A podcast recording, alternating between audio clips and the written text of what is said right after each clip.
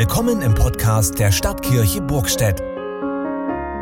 Hier hören Sie regelmäßig Predigten mit Tiefgang und weitere interessante Beiträge unserer Kirchgemeinde.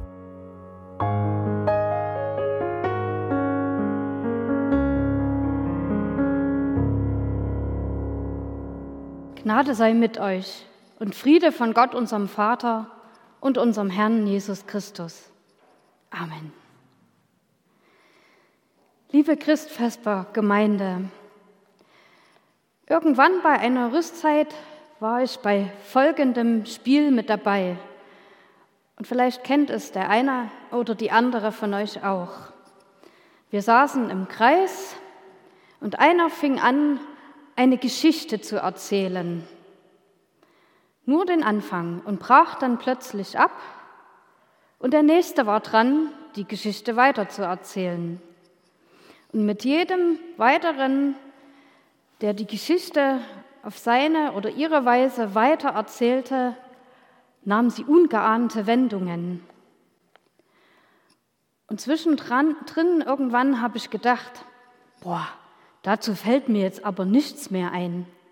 Hier könnte die Geschichte zu Ende sein.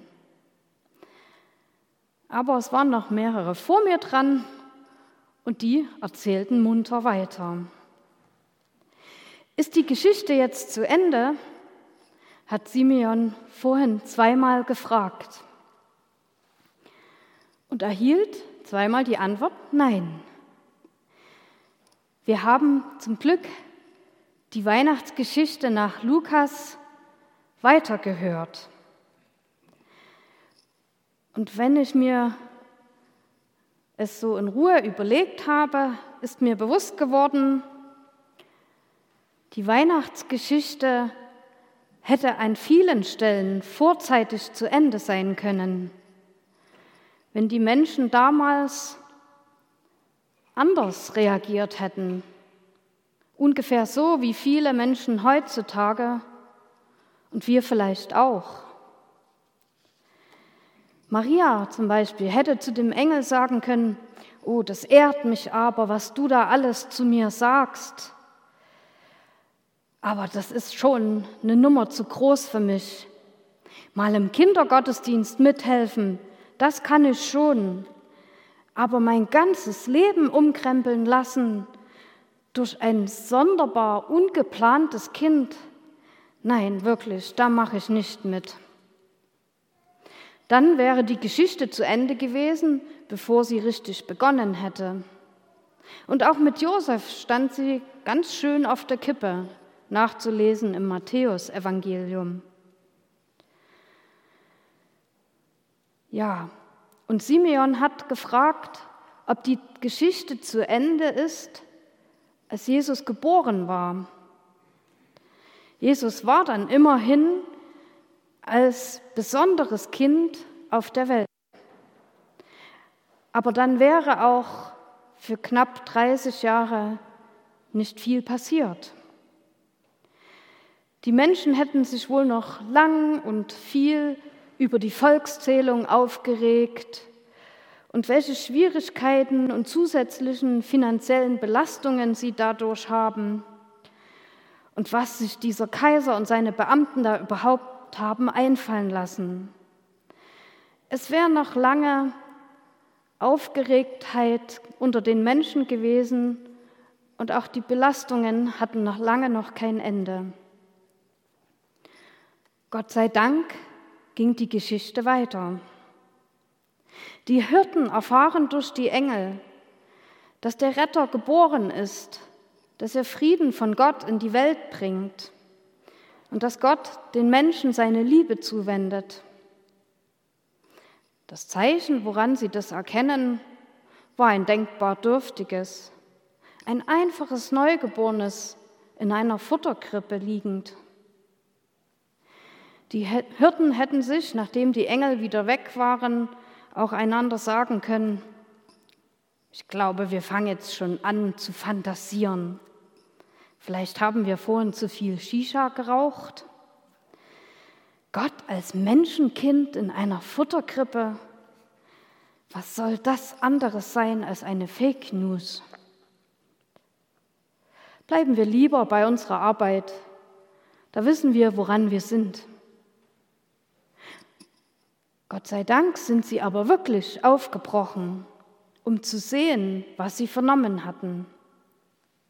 Aber auch nach dem Besuch im Stall hätten sie noch vorzeitig die Geschichte beenden können, indem sie gesagt hätten, das war wirklich eine rührende Familie und so ein Neugeborenes zu bestaunen, das ist immer wieder ein wirkliches Wunder.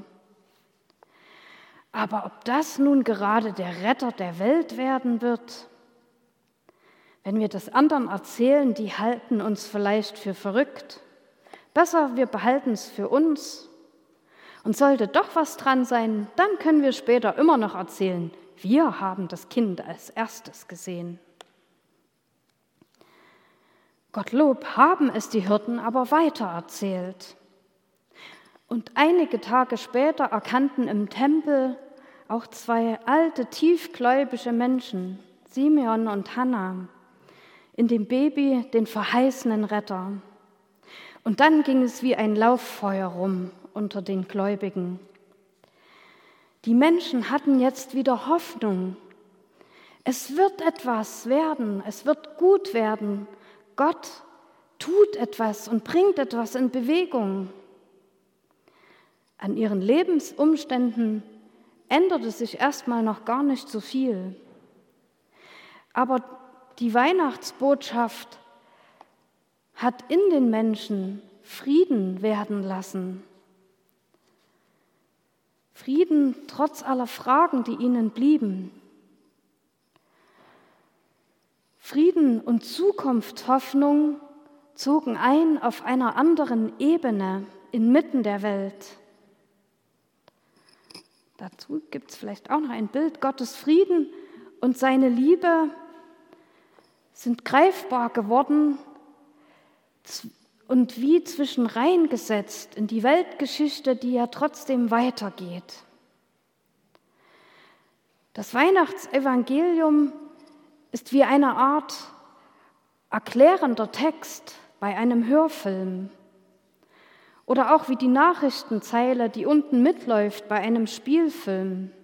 Und diese Nachricht ist so gut, dass sie die Aufmerksamkeit vom eigentlichen Geschehen auf sich lenken darf.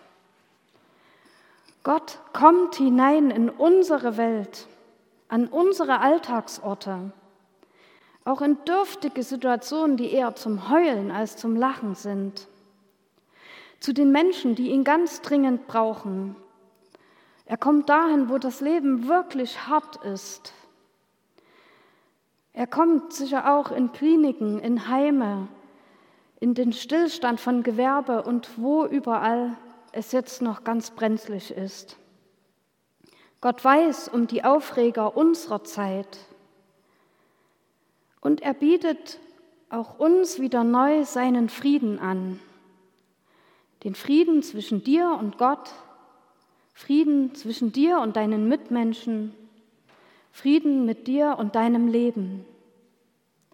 Und damit schiebt sich eine neue Handlung in die Handlung unseres Lebens, unserer Welt. Und es sind wie zwei Handlungen, die ineinander verknüpft werden. Unsere Lebensgeschichte kann darum unerwartete Wendungen nehmen. Denn Gott ist der Akteur. Aber auch wir bestimmen, wie die Geschichte weitergeht. Wir lassen sie überhaupt weitergehen bei uns, indem wir sie im Herzen bewahren und weitererzählen, so wie die Hirten wie Maria und Josef und viele andere. Es liegt viel daran, dass wir der Botschaft, die wir vernehmen, wieder eine Chance geben, sich als wahr zu erweisen, indem wir dem nachgehen, was wir vernommen haben, was wir an guter Botschaft in uns haben, was uns angerührt hat, indem wir Mut haben, dazu zu stehen. So haltet auch Ausschau nach alltäglichen Zeichen, die zeigen, Gott ist hier, und Gott tut was. Über den bestätigenden Erfahrungen kannst du froh werden und zu Gott sagen, Gott, du bist wirklich einmalig. Danke, dass du da bist, inmitten unserer verrückten Welt und uns nicht alleine mit ihr lässt. Und dann behalt deine Erfahrungen, deine Freude nicht für dich, sondern teile sie mit anderen und ermutige sie dadurch. So zieht die Geschichte Gottes auch bei uns weitere Kreise.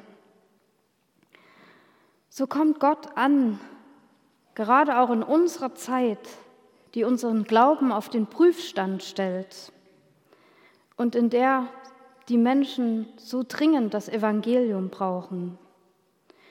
Gut möglich, dass Gott noch einmal, einmal etwas ganz Neues beginnen lassen will, dass er uns dafür gebrauchen will und dass er unsere Einwilligung dafür braucht. Dieser Heiligabend ist ein Anfang. Lasst uns dranbleiben, wie die Geschichte weitergeht, auch mit und durch uns. Amen. Und der Friede Gottes, der größer ist, als wir begreifen können, bewahre uns mit Herzen und Sinnen in Jesus Christus. Amen.